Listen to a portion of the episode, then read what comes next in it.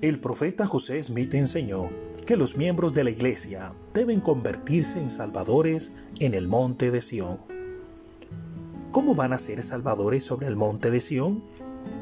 Edificando sus templos, erigiendo sus pilas bautismales y yendo a recibir todas las ordenanzas sobre su cabeza en bien de todos sus antepasados que hayan muerto y redimirlos para que puedan salir en la primera resurrección y ser exaltados con ellos a tronos de gloria.